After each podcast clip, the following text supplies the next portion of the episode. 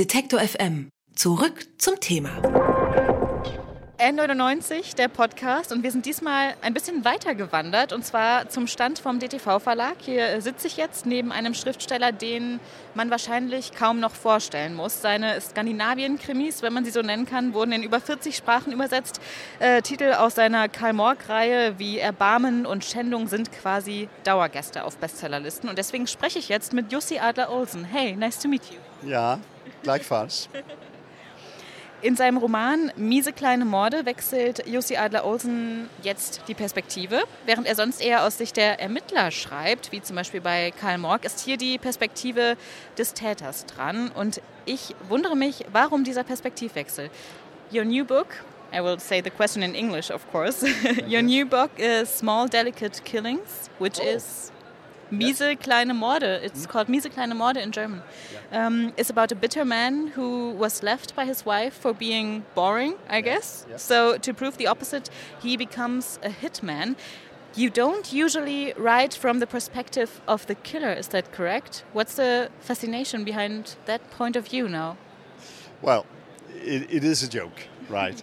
I, I wrote the books to be a little humorous about the whole subject and uh, I was sort of imitating old English movies, like from the 50s. There was a studio called Ealing, and Ealing also saw from the perspective of bad people, the lady killers, originally, uh, about uh, men who had made a robbery and uh, tried to hide all the money at an old lady's house. And uh, suddenly everything went wrong, and they killed each other one by one but it was made in such a glorious and funny way and in technicolor. So I wanted just to make, you know, a story like that.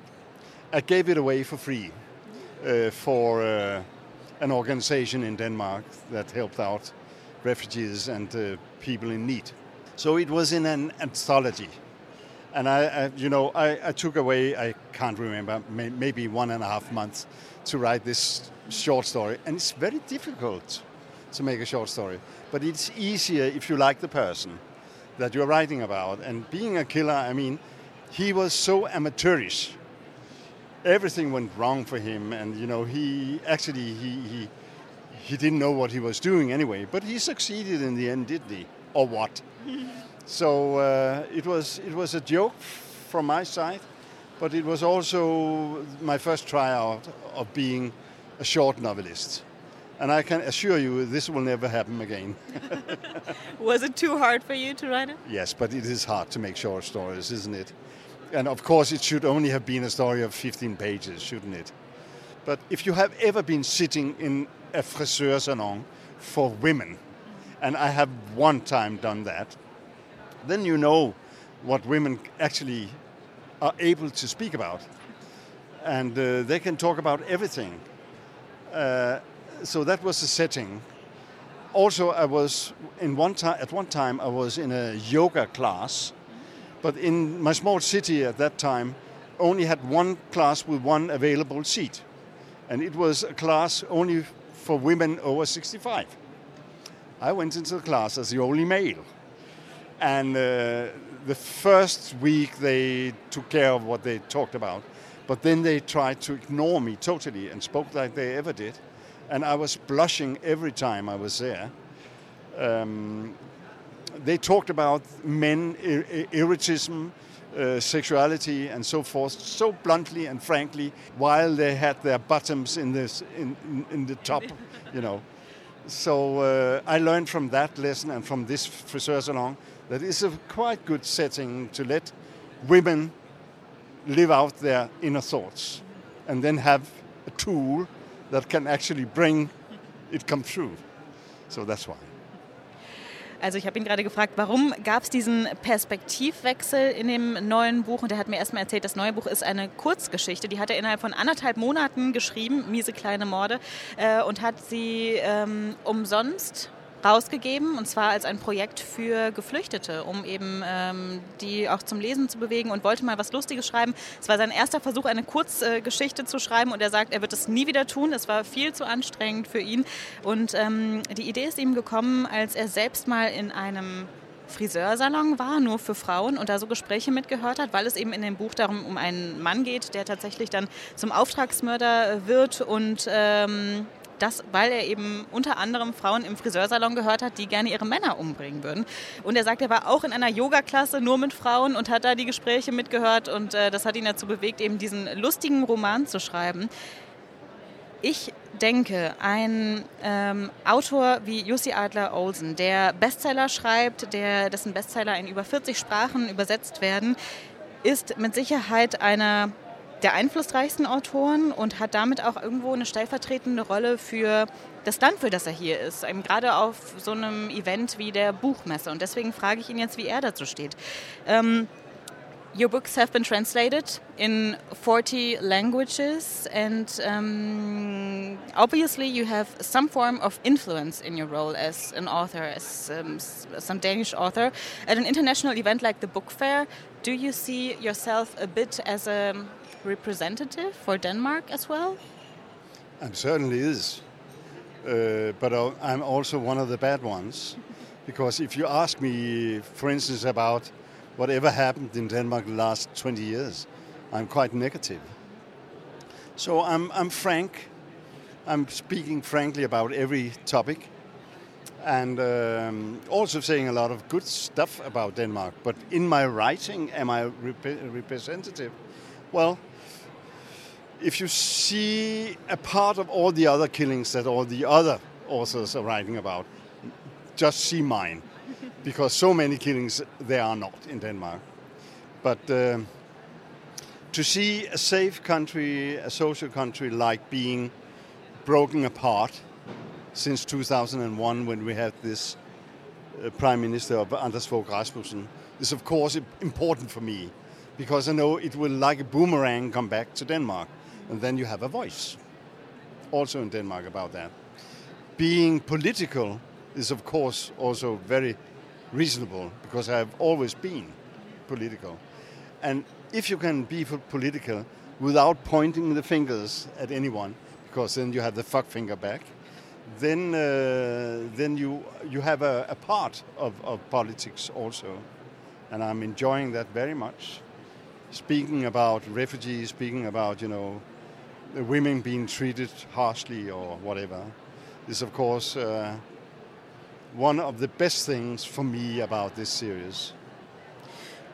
Er hat gesagt, er sieht sich schon selbst als Repräsentant für Dänemark, aber er sagt, er ist kein besonders guter, denn er hat eine sehr negative Sichtweise auf die ähm, dänische Entwicklung. Gerade wenn man sich 2001 eben anschaut, dass ähm, eben auch der Rechtsruck in Dänemark voranschreitet und dass bis heute, nächstes Jahr sind Parlamentswahlen, sagt er, er hat da eher eine negative Sichtweise raus. Aber was er meint, ist, dass er sich, dass er auf jeden Fall ein sehr politischer Mensch ist, dass er sich gerne für politische Zwecke einsetzt, dass er sich für Geflüchtete engagiert und dass er auch gerne darüber spricht, wenn Frauen benachteiligt werden und dass er natürlich da auch eine bestimmte Rolle hat und einen bestimmten Einfluss, äh, den er anderen Menschen geben kann. Und das äh, macht er auf jeden Fall sehr gerne, hat er gesagt. What do you feel? How are politics or the right wing politics discussed in Denmark? Because in Germany we are experiencing a lot of right wing attacks right now, or, um, and I guess everybody's wondering how the hell can that happen again? But in Denmark, you're just as you said, confronted with this stuff since 2001. How do you think this matter is discussed in society? Well, it's coming from liberalism. I mean, liberalism should be something else than it turned into in Europe, all over Europe and the United States as well. Liberalism is a very misunderstood sort of politics. Now it's been seen as, first of all, you have to think of yourself. Be free of what's on your shoulders. Think of yourself first education, social stuff, income, and of course, the next of kin. That's important. The very one close to you, you can think of too. But it's not necessary to think of anyone in the next circle. That's a bad, bad part of the liberalism. And when you have, we have a whole generation, like both in Germany and in other countries in Europe and in Denmark, that are getting used to see themselves before anyone else. Then there's a lot of stuff like empathy, that are lacking and disappearing. And empathy is maybe the most important thing about a real good, uh, well functioning social community, like Germany was before, like Denmark was, Sweden. I could mention all the northern countries, and in some, some extent also France, and the small countries like uh, the Netherlands and so forth. But the liberalism has slowly turned into a sort of fascism that tears, tears down everything we knew before. It's, I, I'm not telling that because I'm old fashioned. I'm, I'm quite modern thinking and I'm trying to, trying to extrapolate, extrapolate myself into the future. But I see no solution for countries like Germany or Denmark if we don't have uh, charismatic persons that are social orientated. And uh, I wouldn't say that the, the government in Germany is not social orientated, but they are also populistic. They want uh, to be heard uh, as individuals and not as opinions of a, a total party. So it goes wrong there. So how to build up what we have before, where we didn't have to fear uh, the fascisms in our own communities, the neo-Nazism in, in, the, in the eastern part of Germany, for instance, or in Sweden, especially nowadays. Norway, we have seen it, also in Denmark. So uh, it's all about bringing up children in, with another history of the liberalistic history, like a fairy tale almost to tell how it was before. But I'm, you know, I'm, I'm not very hopeful uh, because with a lot of habits, di- digital habits, uh, you know, uh, smartphones and so forth, we are withdrawn into a smaller and smaller realistic world, not having many social out contacts. And that means that if you are in this small world of the digitals, uh, then you don't learn. You're not being taught about what other people are standing for, really. So um, I hope that one day people will be fed up of how they behave and who they are now, and also that they are uh, introvert with their own digital history. But let's see, let's see. Many things changes within a second. Boing, suddenly you see now we have another society. Now the last few 15 years or so was worse and worse in many countries. So let's cross the fingers, that's the only thing we can do. Also um das jetzt kurz zusammenzufassen, was Jussi Adler-Olsen gerade gesagt hat, ist, dass er meint, dass ein großes Problem ist, dass ähm, Liberalismus sich verändert hat. Und zwar, dass er nicht mehr das ist, was er mal war. Heutzutage ist das bedeutet Liberalismus nur eine sehr, sehr kleine Gruppe von Menschen, um sich herumzusehen und für die zu denken, eigentlich hauptsächlich über sich selbst. Und es hat eben keine sozialen Aspekte mehr. Es ist ähm, fast schon eine Art von von faschistischer Ideologie, die da jetzt mittlerweile dahinter steht, seiner Meinung nach. Und er äh, sagt, es fehlt vor allem an Empathie und an Menschen, die ähm, für das stehen, was sie sind, aber eben nicht nur für sich selbst sprechen, sondern für die gesamte Partei oder für eine gesamte Gruppe, für die gesamte Gesellschaft.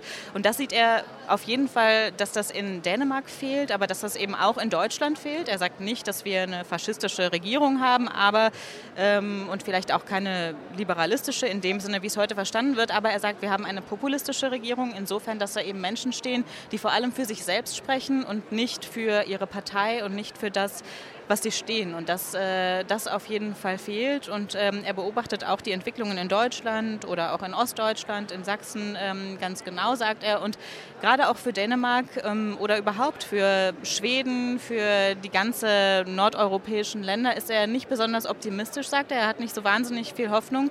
Aber er sagt, es kann sich alles äh, verändern innerhalb von einer Sekunde und äh, wir können nur hoffen, ähm, dass äh, sich da tatsächlich etwas tut. Er hat eben außerdem gesagt, gerade in der jetzigen Zeit, wo wir uns eben viel in sozialen Netzwerken bewegen und ähm, viel gerade auch in unseren eigenen Filterblasen, kommt nicht wahnsinnig viel an. Wir kommen nicht mehr so richtig nach außen, sondern sehen nur unseren ein, eigenen mini kleinen Kosmos. Und da sieht er auch die Gefahr und da würde ich jetzt eigentlich gerne wissen, sieht er darin vielleicht auch eine Chance? Und deswegen frage ich da nochmal nach. You just said that um, these filter bubbles in social media that they also um, support the right-wing movements and that people only see their own little cosmos and something like that. But do you also see a chance of maybe an outreach or somehow political education in social media? You have the tools. It should be possible, shouldn't it? I'm, I mean, but will people listen? You know, it's I, I, fear it's too boring, simply. It takes too long time to change yourself. It's too boring. It takes a lot of energy to change. It takes a lot of energy to analyze. Uh, it takes a lot of guts to say no to who you were before. Of course, with the social media, you have any opportunity of doing anything good. But it takes too long time and simply too boring. And if you think about who we choose as politicians, throughout the world, like in Denmark. We had a fantastic prime minister before. Now we had this charming young man. He was not charming very long. And the, the old one was boring, the same stuff. Hillary Clinton and Trump, she was boring, simply. They took the face that was funny and uh, who could say things simple and understandable, so you didn't have to think, reflect too much. So that's the scary thing about social media. That is too, it's surface-like. It's on the surface only. But I agree upon you have the opportunity, you have the possibility of learning a lot about yourself, about the community, and whatever you would like to learn through the social media. But I'm, I am fear, I, I fear it won't, will not happen. It's easier to be lazy. I love to be lazy myself, so I know. Also er sagt, natürlich hat jeder die Möglichkeit, sich zu entscheiden. Will ich Social Media für mich nutzen, um mich weiterzuentwickeln und eben meinen Horizont zu erweitern oder will ich das nicht? Aber er sagt, die meisten Menschen machen das seiner Meinung nach nicht schlicht und einfach, weil sie zu faul sind und weil es zu anstrengend ist, sich damit auseinanderzusetzen, was man äh, an sich selbst nicht mag, mit was man sich eben vielleicht anders auseinandersetzen muss, mit seinen eigenen ähm, mit seinen eigenen Möglichkeiten, mit seinen eigenen Ansichten und die, die, zu hinterfragen, kostet sehr viel Energie und er sagt, das wollen die meisten Menschen nicht. Außerdem ähm, sagt er, ist es teilweise auch einfach zu langweilig, was für Menschen eben darüber sprechen, äh, wie wir politisch eben besser aufgestellt sind. Er sagt gerade im Beispiel zum Beispiel Hillary Clinton, Donald Trump, war Hillary Clinton für viele Menschen einfach zu langweilig. Und die Menschen wollten jemanden, der Sachen einfach ausdrücken kann, der es irgendwie nicht aufs Wesentliche reduziert, aber der eben einfach sagt, was er denkt und äh, das ein bisschen vielleicht mehr, mehr entertaining ist. Ähm, und deswegen ähm, frage ich auch da nochmal nach, und das ist dann damit auch meine letzte Frage, ist vielleicht ähm, Entertainment das, was wir mehr in der Politik brauchen, vielleicht auch von guter Seite und ist das vielleicht auch eine Möglichkeit, da eben was zu machen. Um, so my last question is, do you think if politics or politicians, and you just said before, it needs some charismatic people in in these chairs up there um, who talk for for the people outside, that entertainment and politics can be somehow the point that changes uh, these developments in, in Denmark, in, in Germany, and in, in France, maybe? It's terrible to say, but I think it's the only way. I mean, a politician may amuse people, of course, at the same time be serious, strict, uh, honest, but without the entertainment effect, I, I don't think uh, many people have, has got a chance really. In Denmark, we have a, a leading character in the Social Democracy uh, Party, and uh, you know she's wearing a whiptail, mm-hmm. and it's very thin, and she's always wearing that.